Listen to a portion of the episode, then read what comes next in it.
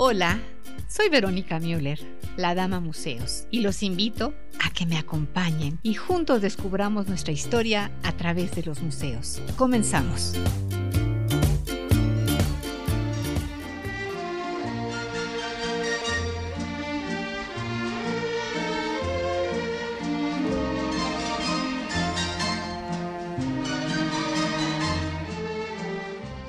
Museo Familia, Museo Comunidad, Museo Amigos. ¿En algún momento se han preguntado, soy mexicano y qué tanto conozco de lo nuestro? Confío que este programa sea motivador para descubrirlo. Les damos la más cordial bienvenida a todos ustedes, queridos Museo Amigos. Somos y estamos México y somos y estamos museando ando. Soy Verónica Müller, Sudama Museos. Confiamos tengamos buen cuidado de nuestra salud, evitemos contagiarnos, seamos precavidos y juiciosos. Nuestro compromiso en enlazar museos con personas y hacer sinergia con el mundo cultural. Estará en este programa Moisés Martínez Tenor, que nos dará una serenata virtual para los padres en su día para agradecerles su amor incondicional. También estará Francisco Ibarlucea Bozal, que nos hará un recorrido, eh, se me trabó la lengua, qué bonito, por la Casa Museo Rivas Mercado. Hoy presentaremos a nuestro invitado de una manera diferente, para que interactúen sus amigos, que sea dinámico. Ahí les va una pista. En la alcaldía Cuauhtémoc, en la colonia Guerrero, existen muchas casas. Hay una en particular tan llena de historia que marcó toda una época. Nuestro personaje hizo mucha obra arquitectónica en tiempos de don Porfirio Díaz. Este sitio, fíjense ustedes que iba a ser demolido y gracias a los ángeles guardianes culturales en esta ocasión, Fundación Conmemoraciones, la presidenta Ana Lilia Cepeda y en colaboración con Alejandro Encinas hicieron lo propio y no se demolió. Ahí se pisa, se camina, se huele y se siente historia. Estamos hablando de 1898. Es un viaje a través de la línea del tiempo. El IMBA catalogó a esta residencia como una de las obras más importantes del patrimonio cultural de nuestro país. ¿Saben a qué casa me refiero? Abramos la conversación, mis amigos. Y nos escuchan por internet para todo el mundo en www.radioformula.com.mx, Museando Ando por el 104.1 de FM y 1500 de AM abriendo la conversación. Gracias, Grupo Fórmula. Transmitimos en vivo por nuestras plataformas como Museando Ando Oficial, YouTube, Facebook Live, Instagram, Spotify, Twitter y arroba la dama museos. Correo electrónico museosando arroba gmail.com. Pues amigos, luego nos preguntamos, ¿qué habrá de entretenimiento en la cultura? Pues hay una oferta impresionante. Esas se las ponemos siempre a su disposición en Museando Ando Oficial durante toda la semana. Consúltenla. Van a ver que no nos da la vida para ir a tantos eventos que hay allá. Agradecemos a ZR Producciones, Sai Jesús Alberto, Abel, Marshall, Ricardo, Aarón, Lucero. Muchos saludos a la familia de nuestro invitado, a todo el personal que trabaja en este museo, al doctor Jesús González Schmal y al chat de la autoridad del Centro Histórico, a nuestra museo amada audiencia que nos escuchan y que son fieles seguidores nuestros, así como en las redes sociales que nos encuentran como Museando Ando Oficial a los jóvenes que curiosamente me dice Misai que nos escuchan. Muchas gracias muchachos, a los adultos mayores, en general a todas las personas. Reciban todo mi mucho amor y bendiciones. Una museonota rapidita informativa. La comunidad cultural estamos en duelo por la muerte de nuestro querido maestro Manuel Felqueres, pintor, escultor, impulsor del arte abstracto. Duele su partida. Gracias maestro por dejarnos tu obra descansa en paz. Y no solo hacemos mención de los famosos, también a los no famosos, a las personas comunes y corrientes que somos la mayoría. A estas personas que han muerto y a sus deudos les deseamos luz. Oramos por ustedes para que este duelo sea menos agobiante, menos duro. Y los que seguimos vivos, pues a luchar hasta el último aliento. Eh, pues gracias por estar con nosotros y regresamos con más de Museando Ando. Bye.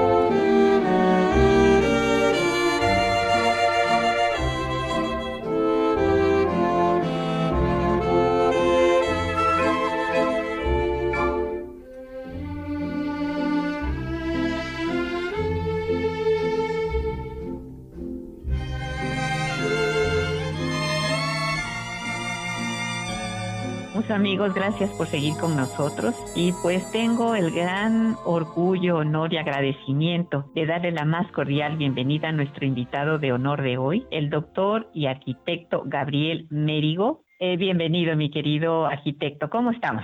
Bien, muchas gracias por la invitación y muchos, muchos saludos a tu auditorio. Fíjate que me llena de sumo orgullo contarte como mi amigo porque tengo tanto que aprenderte. Ni más ni menos amigos, Gabriel es una persona que le gusta mucho la historia, además es arquitecto. Y fíjense, un buen día, él como arquitecto, le llegó a sus manos el proyecto de remozar la casa Rivas Mercado del arquitecto Antonio Rivas Mercado en tiempos de Don Porfirio. Y justamente, pues el proyecto traía el paquetito de resolver cinco R's, entre otras muchas.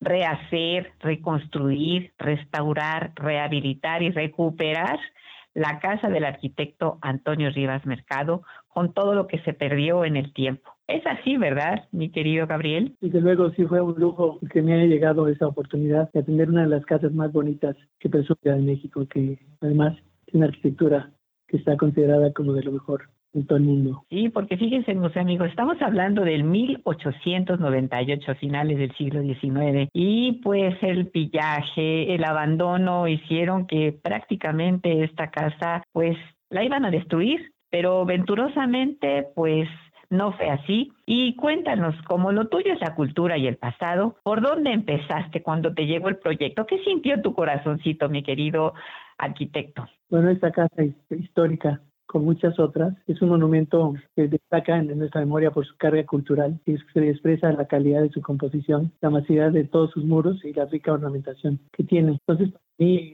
que sea uno de los ejemplos más depurados de la arquitectura doméstica de Porfirio, una gran oportunidad de atender esta tipología poderlas rescatar y regresar a sus características originales en finales del siglo XIX.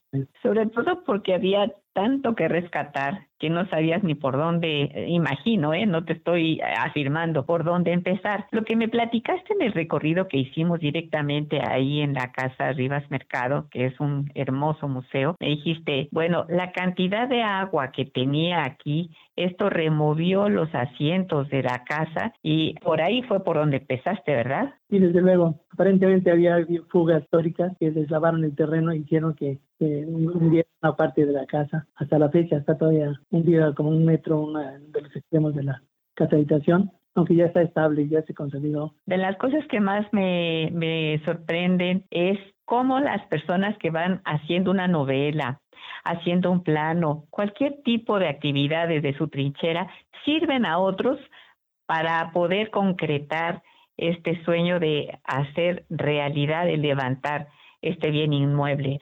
¿Y tú en cuántas fuentes estuviste consultando, mi querido arquitecto?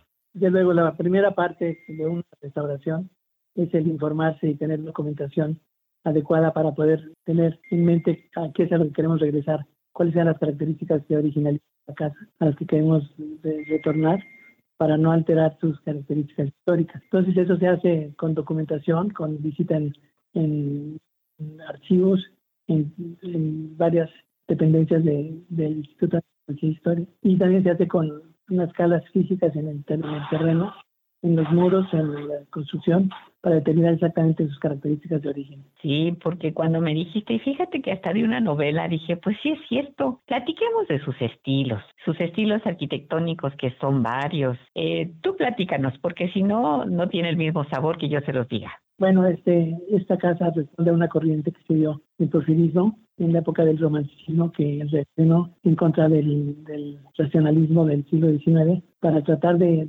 recuperar en la creatividad del arquitecto su, su imaginación, su, no tanto la cuestión del raciocinio, sino la cuestión de los sentimientos y poder imprimir a la casa sus características muy particulares.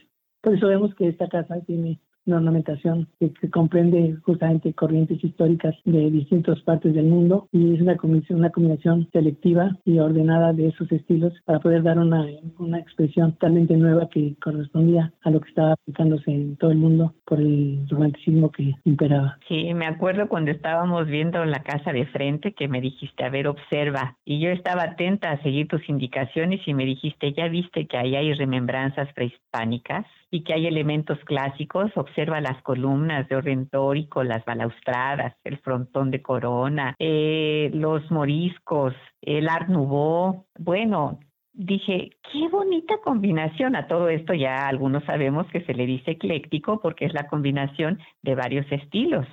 Y entonces a mí me llamó muchísimo la atención cuando me dijiste justamente del piso, el piso, los mosaicos. ¿De dónde los trajeron? Cerámica que se utilizó originalmente fue la compró el arquitecto en Inglaterra.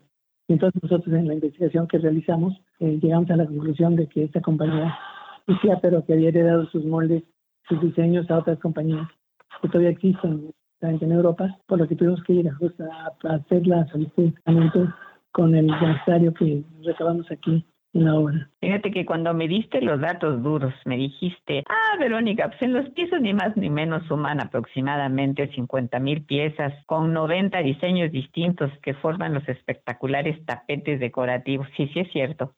Cuando ya uno empieza a desmenuzar el recorrido de la casa del arquitecto Rivas Mercado, dice uno, es bonito abrir todos nuestros sentidos para disfrutar toda esa labor que me dijiste que te llevó 10 años, ¿verdad, mi, mi querido Gabriel? Sí, realmente el proceso duró 10 años, aunque tuvo que detenerse en varias ocasiones por la falta de, recursos económicos, pero es que era una intervención muy compleja, justamente por la dificultad que da el tener que recurrir a las distintas corrientes históricas que las que obedecían el eclecticismo.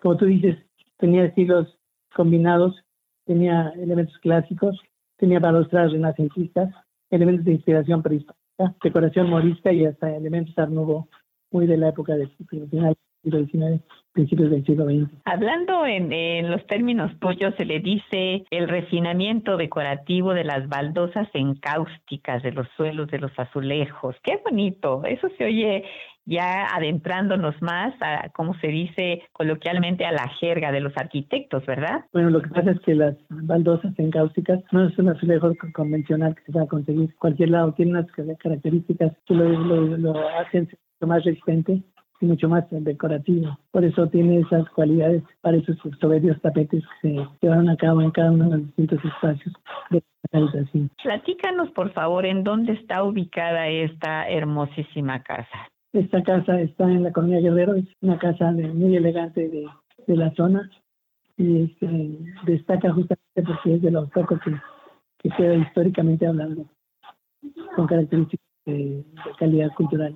Claro, tú me has dicho que, te, tení, que tiene 1.567 metros cuadrados, ¿verdad? Sí, es una casa bastante grande y está sobre un terreno de 2.200 metros cuadrados, ocupando una cuarta parte del predio. Pues imagínense, mismos amigos queridos, que estamos ya enfrente de la casa.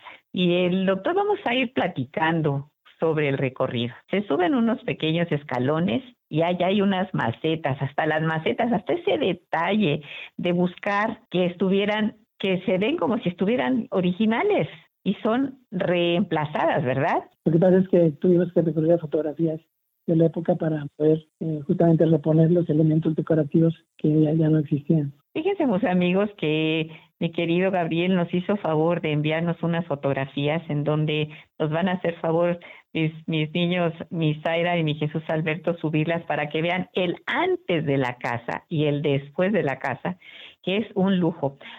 Yo les sugiero que cuando ya podamos salir, se bajen en la estación del Metro Hidalgo y justamente ese eh, caminan una cuadrita y media y ya están ahí en la casa del arquitecto Rivas Mercado. Se llama Casa Rivas Mercado. ¿Qué te parece que ya nos ubicamos exactamente en la entrada? La construcción de esa casa me llama poderosamente la atención, mi querido arquitecto, porque nos damos cuenta cómo pensaba el arquitecto de antes, cómo era la manera de construir una casa y esa es también la magia de esta casa. Eh, tiene un pasillito en donde me imagino la cantidad de personalidades que habrán ido desde don Porfirio Díaz de seguro habrá visitado esta casa, ¿no crees? Seguramente porque era una casa muy elegante que, era importante para la, sociedad eh, noble, digamos, de la época. Entonces, ya estamos en la entrada y justamente eh, hay una habitación que ahí de qué servía, ¿qué era ahí? Entrando tiene un recibidor con una especie de estudio que tenía el arquitecto para tratar sus asuntos personales. Y está de un lado izquierdo el, salón principal, el salón para los eventos familiares y intelectuales, donde se, se bautizó Antonieta y donde se casó posteriormente también. Sí, fíjate que ahorita, ¿qué te parece que vamos a un corte y regresamos con más de Museando Ando? Pues amigos, esta plática está deliciosa. Regresamos con más de Museando Ando. Visita nuestras redes sociales, Facebook e Instagram como Museando Ando Oficial, ahora también en YouTube como Museando Ando.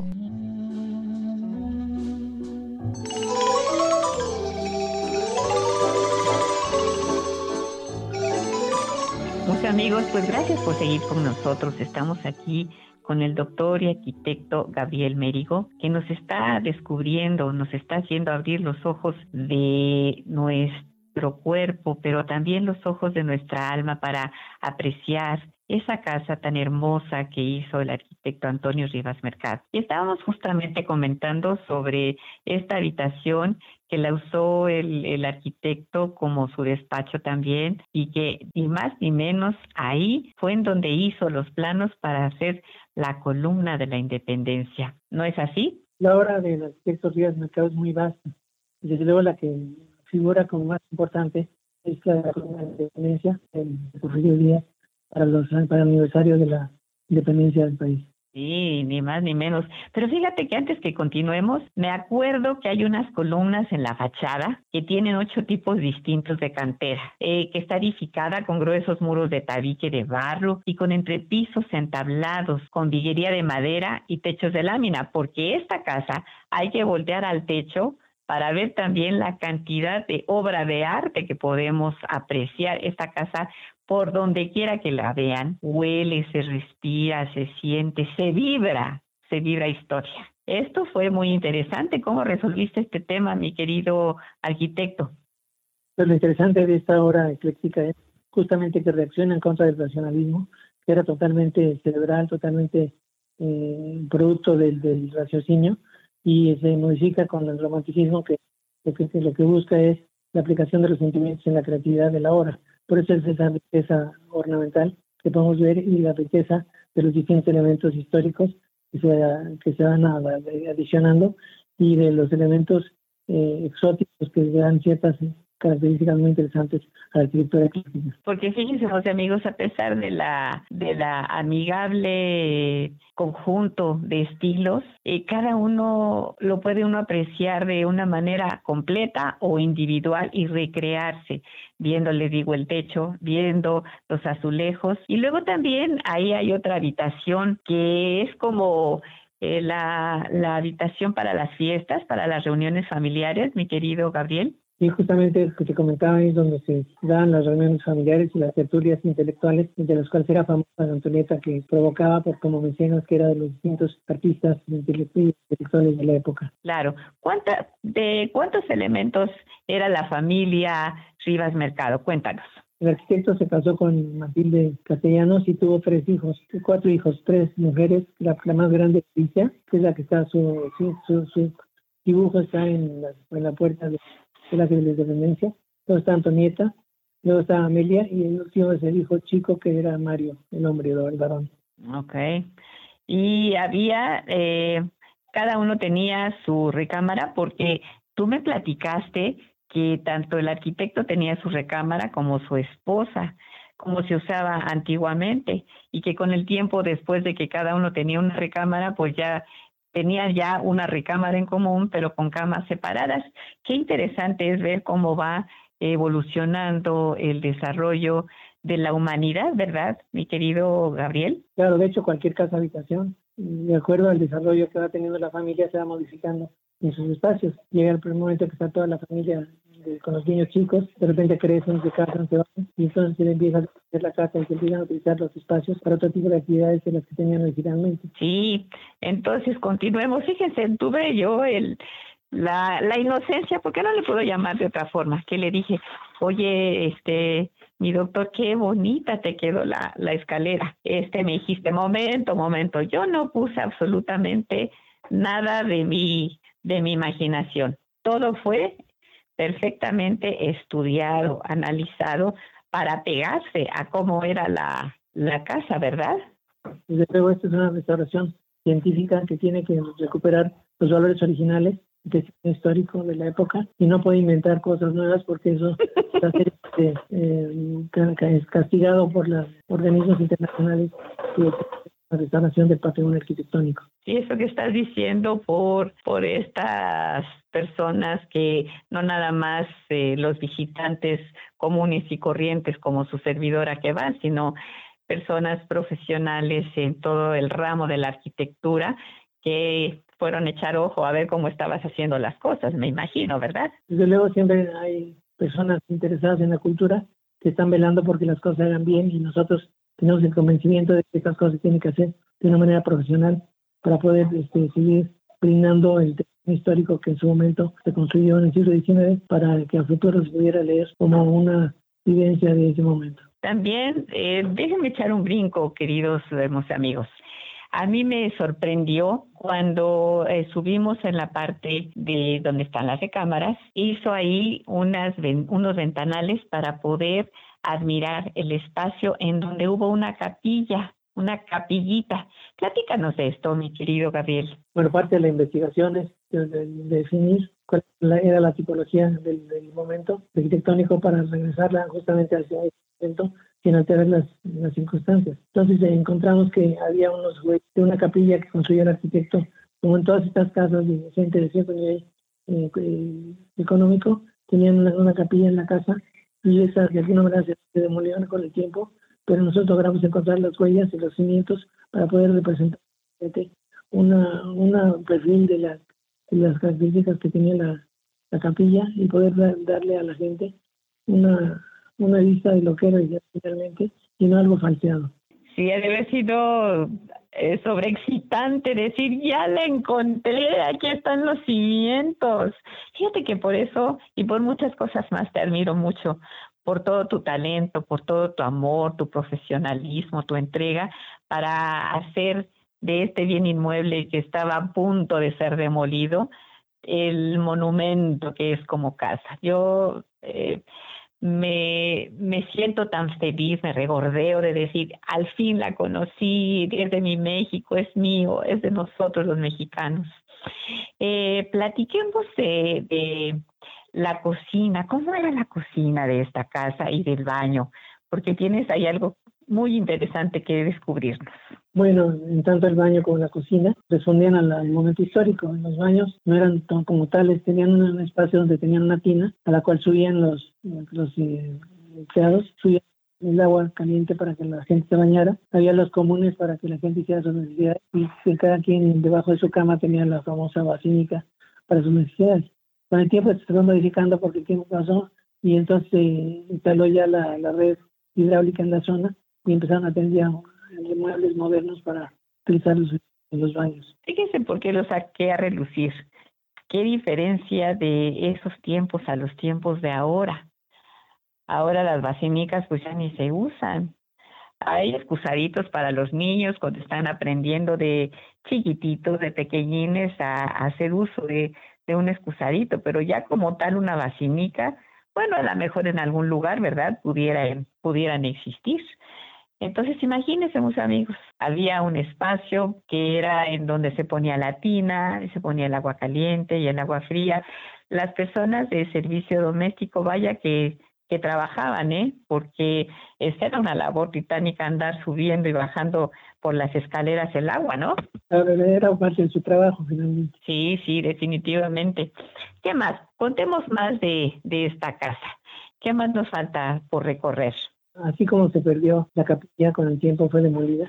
También el observatorio que tenía el arquitecto en la parte superior, porque como buen arquitecto romántico le gustaba ver las estrellas. Ese observatorio fue demolido en un momento, se volvió a construir después, en algún momento también se volvió a tirar.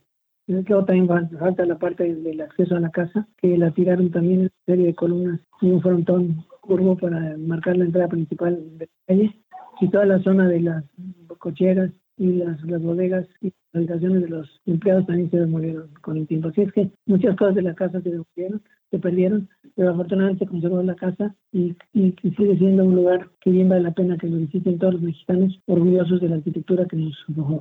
Fíjate, si no nos lo dices, ¿cómo lo hubiéramos sabido? Un observatorio en una casa sí que era muy adelantado nuestro querido arquitecto y eso lo ha de haber aprendido en tantos viajes que las personas llegan a hacer, pues van tomando de aquí de allá ideas, más las propias, pues ya viene uno y hace su propia obra. Oye, ¿y las personas de los trabajadores domésticos en dónde vivían? Tenían sus, su zona de, habitación, justamente en la parte que se demolió junto a las cocheras, y también en el entresuelo tenían su lugar para habitar porque sí eran un número importante de trabajadores que atendían a una familia de estas características económicas. Sí, casi casi un ejército el que estaba al cuidado de, de la jardinería, el que tendría que tener este pues un vigilante a la entrada, como de que no. Les voy a platicar un secretito, queridos mis amigos, para que vean ya la antigüedad de Sudama Museos.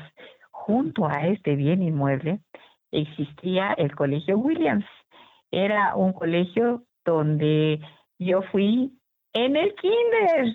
Y entonces, fíjese lo que es la, la, llamada de las raíces. Cuando yo ya estaba por llegar a la, a la casa de, del arquitecto Rivas Mercado, pues a que ni creen, me puse yo muy inquieta, nerviosa y dije, pues, ¿qué está pasando aquí? Quería reconocer algo porque todavía fui cuando no la demolían. Entonces, yo estuve junto a esta casa cuando era una pequeñita en el kinder y yo le dije al arquitecto, Oye, mi Gabriel, y esta, que ya está destruido ahí, esta, pues era una casa en donde la adecuaron como, como escuela. Eh, hace mucho la tiraron y me dijo, sí, no tomaron fotografía y eso me dice, pues yo considero que sí. ¿Cómo es esa historia, mi querido Gabriel? Bueno, lo que pasa es que no, era una escuela que tuviera gran valor arquitectónico y ya estaba muy deteriorada y tenía problemas de estabilidad estructural, por lo cual fue necesario que se demoliera para evitar problemas Sí, fíjense que qué bonita historia también, pues ya, ya con los años uno puede empezar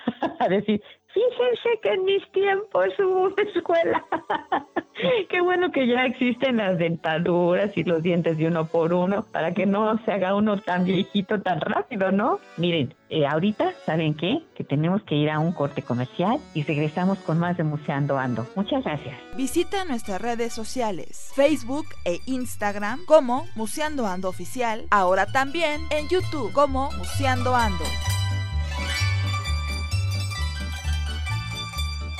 Eh, queridos amigos, les agradecemos infinitamente que estén con nosotros. Gracias por su fidelidad. Y algo que me, me inquieta mucho es saber qué pasó con la reja de la casa Rivas Mercado.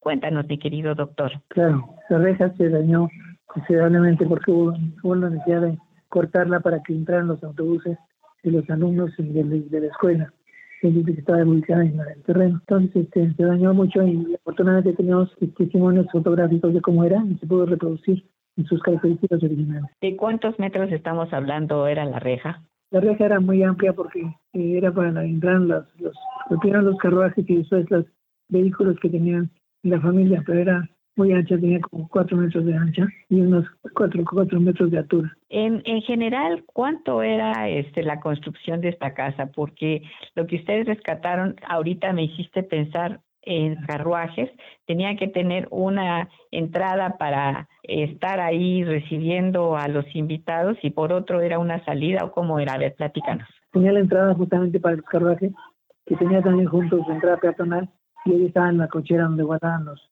muchos carruajes y posteriormente los automóviles. Entonces eso pues fue la parte que se perdió, que se demolió con el tiempo y que ya no existe. Ah, ahora sí ya estoy entendiendo mejor. Era entonces muchísimo más grande hacia atrás. Exactamente. Ah, y qué interesante. Más hacia atrás, hacia el lado derecho. Hacia el lado derecho. Hacia el lado derecho. Oye, ¿y esto cómo, cómo lograste tú poner esa, esa reja actualmente? Porque pues, no era cualquier, cualquier reja. Esta es de México, la trajeron de otras partes. ¿Cómo fue esto? No, afortunadamente hay este tipo de mano de obra trabajando todavía con mucha calidad. La logramos reparar para quedar en las condiciones originales que ahorita presenta. Oye, y no hemos hablado nada de las plantas. Cuéntanos, también ese es un dato muy importante. Esa es una pregunta que me hacen muy seguido sobre el jardín, qué tipo de jardín tenía. El arquitecto, como usted, ya como hemos comentado con ustedes, eh, tenía eh, la idea de que su jardín fuera una respuesta a la naturaleza, un jardín baldío, prácticamente sin ninguna forma, como se era la costumbre con los jardines ingleses. Es que no tenía gran, gran belleza como los franceses, pero tiene sus características propias que le dan la identidad que presenta actualmente. Sí, porque mm, de ahorita lo que me recuerdo es de el árbol tan grande y tan frondoso que está en la ventana que pusiste entre la recámara del arquitecto y su esposa. Y ahí está ese árbol. ¿De qué es ese árbol? Aparentemente es un aguacate. Ah, qué, qué, muy viejo, muy, muy, muy viejo, ya muy deteriorado.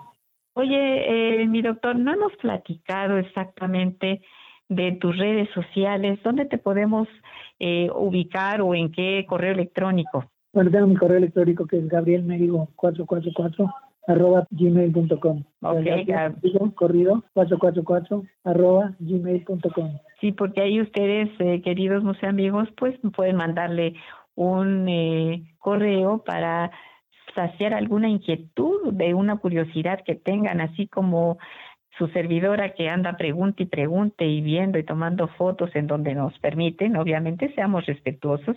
Cuando nos digan aquí no, pues ¿qué, qué negocia uno siendo un necio?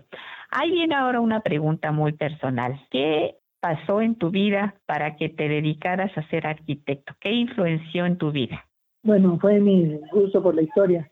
Cuando yo estudié arquitectura, eh, durante mucho tiempo ejercí directamente para proyectos nuevos y con el tiempo me empezó a hacer falta intelectualmente algún tipo de conocimiento histórico. Entonces, con la idea de, conocer más sobre la historia de México, me metí a la maestría en restauración y eso fue el camino que me llevó a la, al trabajo tan interesante que ahora llevo a cabo desde hace 35 años tratando de recuperar el patrimonio histórico y evitar que se pierda porque es de gran valor para nuestro país. ¿Qué otras eh, obras has hecho, aparte del monumento a la madre? Bueno, he trabajado en el Palacio Nacional, he trabajado en el edificio de Correos, en Monte Ciudad, en, Chapultepec, en el en México, en el, Monumento a la Revolución, la Secretaría de Salud, Secretaría de Educación. Eh, tengo una cantidad de obras en las que he tenido la oportunidad de colaborar el principal hecho municipal de la ciudad de Campeche, eh, la Casa Borda en Tasco.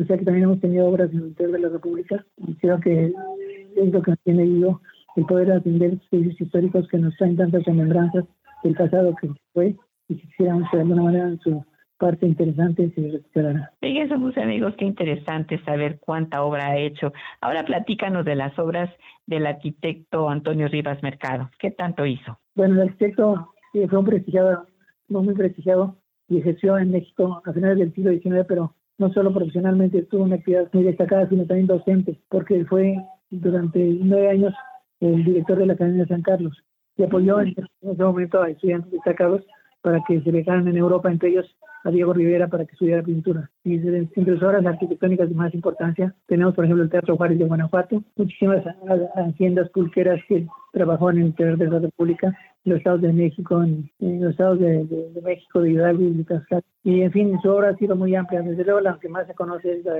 la, la de la Independencia, que fue realmente un monumento emblemático de nuestra ciudad capital. Y sabe también de quién no hemos eh, mencionado es de Antonieta Rivas Mercado, una mujer que tuvo muchísimo que ver en la cultura. Tú en lo particular, ¿qué, qué sientes por ella? Yo tengo una gran admiración porque es de las mujeres más admirables que ha tenido este país.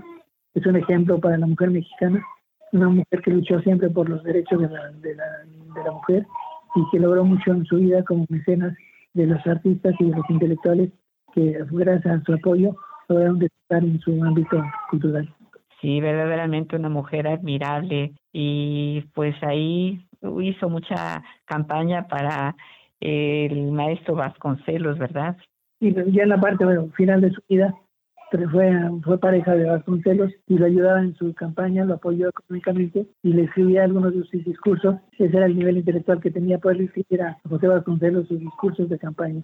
Sí, una mujer intensa que también hizo una, un círculo cultural mucho, muy importante para su tiempo, ¿verdad? Promotora de la Orquesta Sinfónica, del Teatro Ulises, de muchos intelectuales que apoyó económicamente en su desarrollo cultural. Fue verdaderamente una persona como poco vida en mi época. Fíjate que ahí me doy cuenta cuando hay este, como le llamo yo, mal de amores, que las personas se pueden hasta desquiciar de su sistema nervioso y yo no estoy juzgando, ¿eh? nada más estoy comentando. Eh, pues murió ella en, en París, ¿verdad?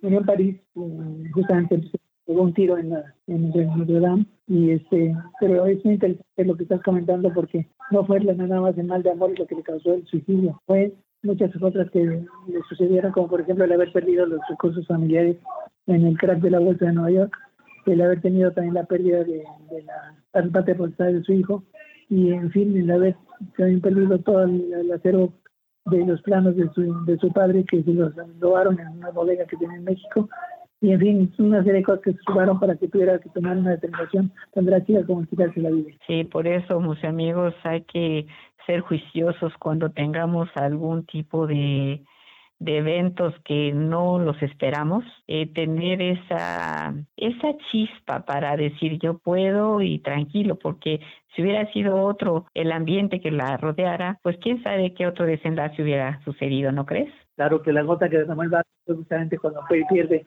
Vasconcelos la presidencia, y entonces ella, estaba convencida de que se iba a casar con él, que iba a ser la primera dama, y él le dice que no necesita ya para nada de ella, entonces le crea una depresión que usted no puede superar. Sí, algo muy, muy fuerte. Y como yo digo en este programa, ¿no? En este programa ni criticamos, ni juzgamos, ni señalamos, simplemente comentamos. ¿Hay algo que no te haya yo preguntado de esta hermosísima casa que, que nos falte por saber?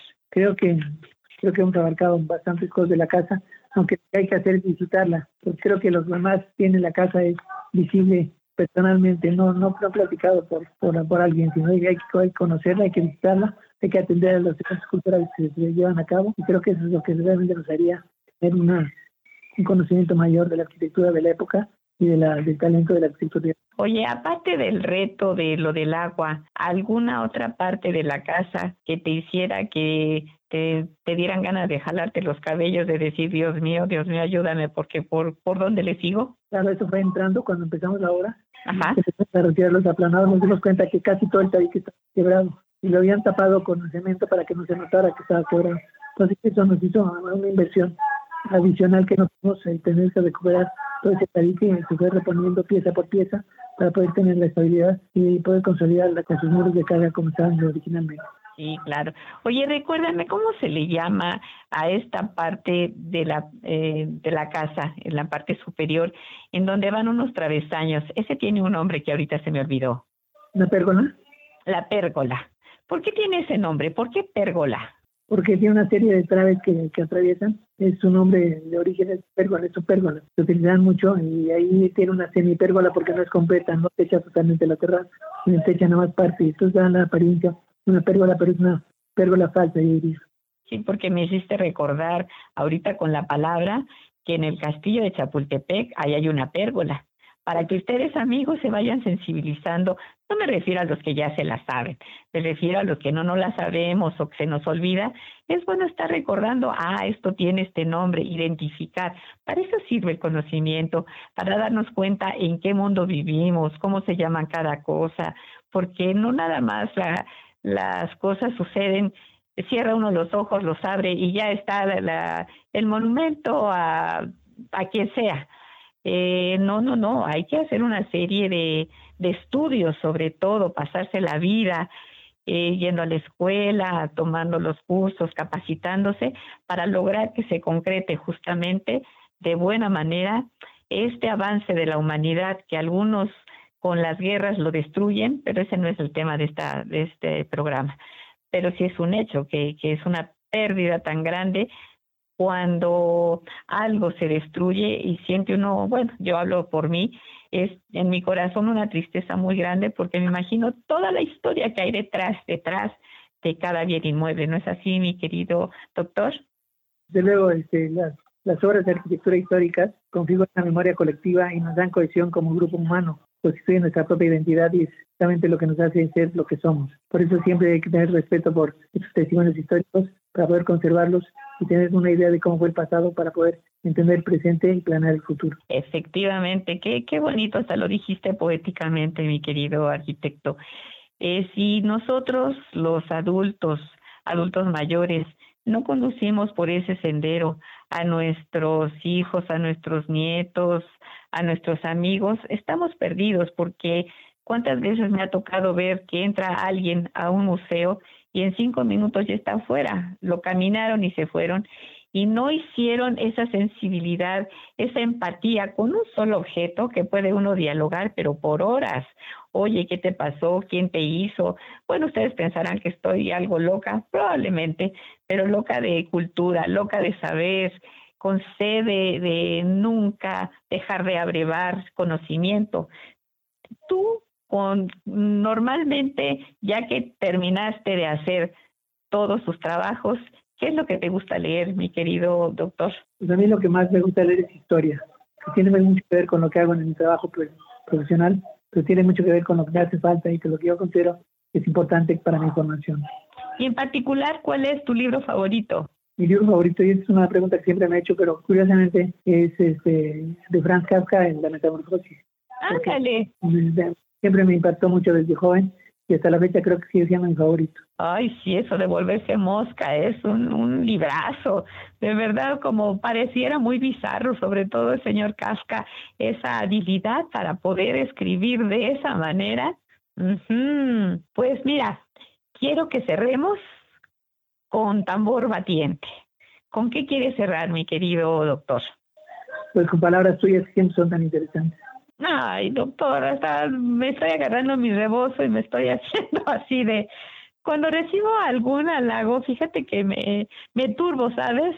Soy educada a la vieja escuela y me pongo todavía roja, roja. Yo creo que eso ya ni se usa, pero a mí sí me sucede o cuando, fíjate, era jovencita y bueno, estudié ahí en el Colegio Williams, en Sari Carnot, y al ver a un muchacho todavía me sudaban las manos, o sea, eran otros tiempos, era otra manera de, de desarrollarnos, ni son mejores ni peores, cada era tiene su encanto, ¿no te parece? ¿Para qué andar criticando? Todo es según lo que se presente en el momento, ¿no? Estoy de acuerdo. Quizás lo que podemos aprovechar este momento.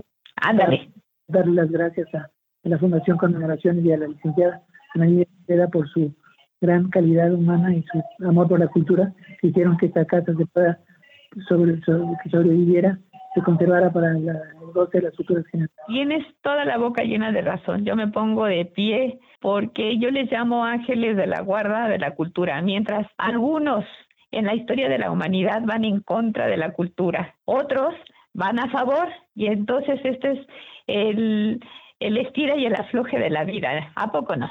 Totalmente de acuerdo.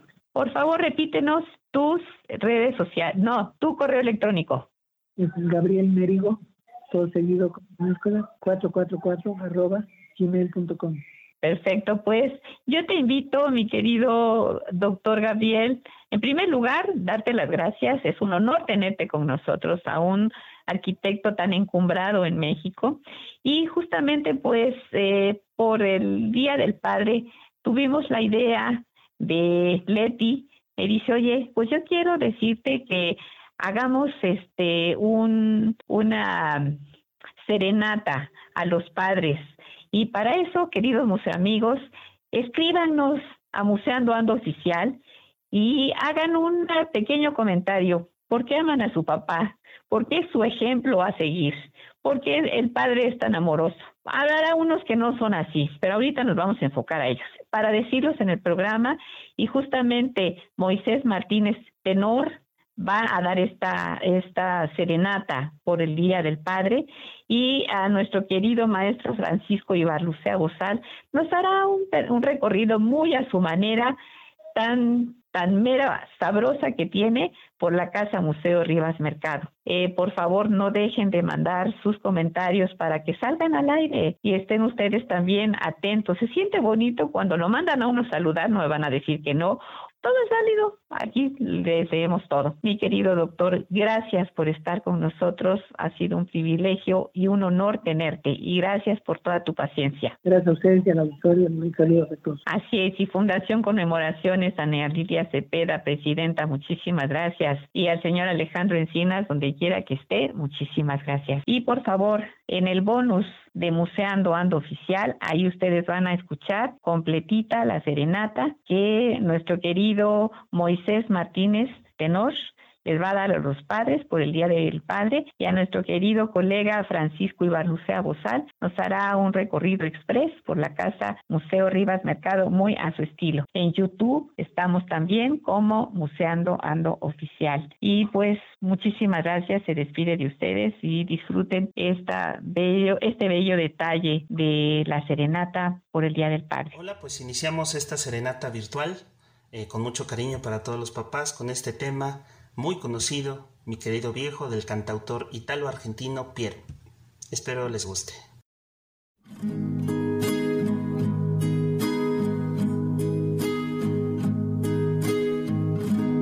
Es un buen tipo, mi viejo, que anda solo y esperando tiene la tristeza larga de tanto venir andando. Yo lo miro desde lejos, pero somos tan distintos. Es que creció con el siglo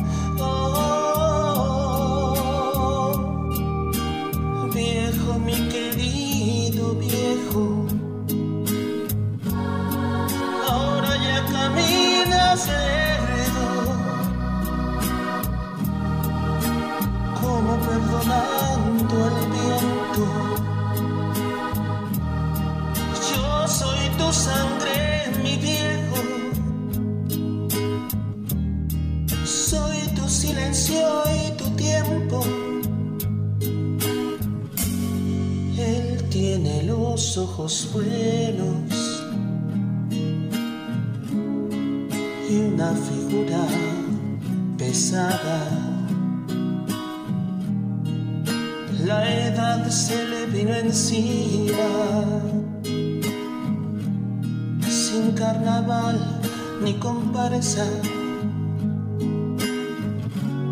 Yo tengo los años nuevos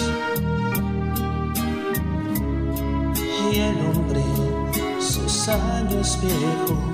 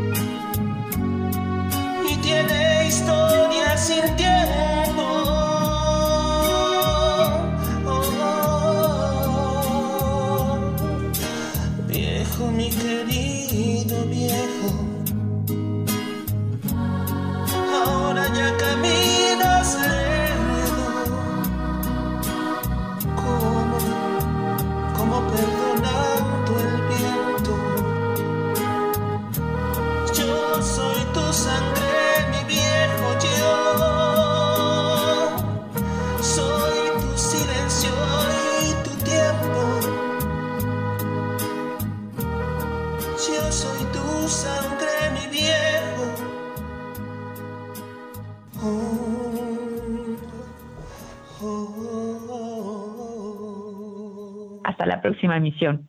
Bendiciones y mucho amor.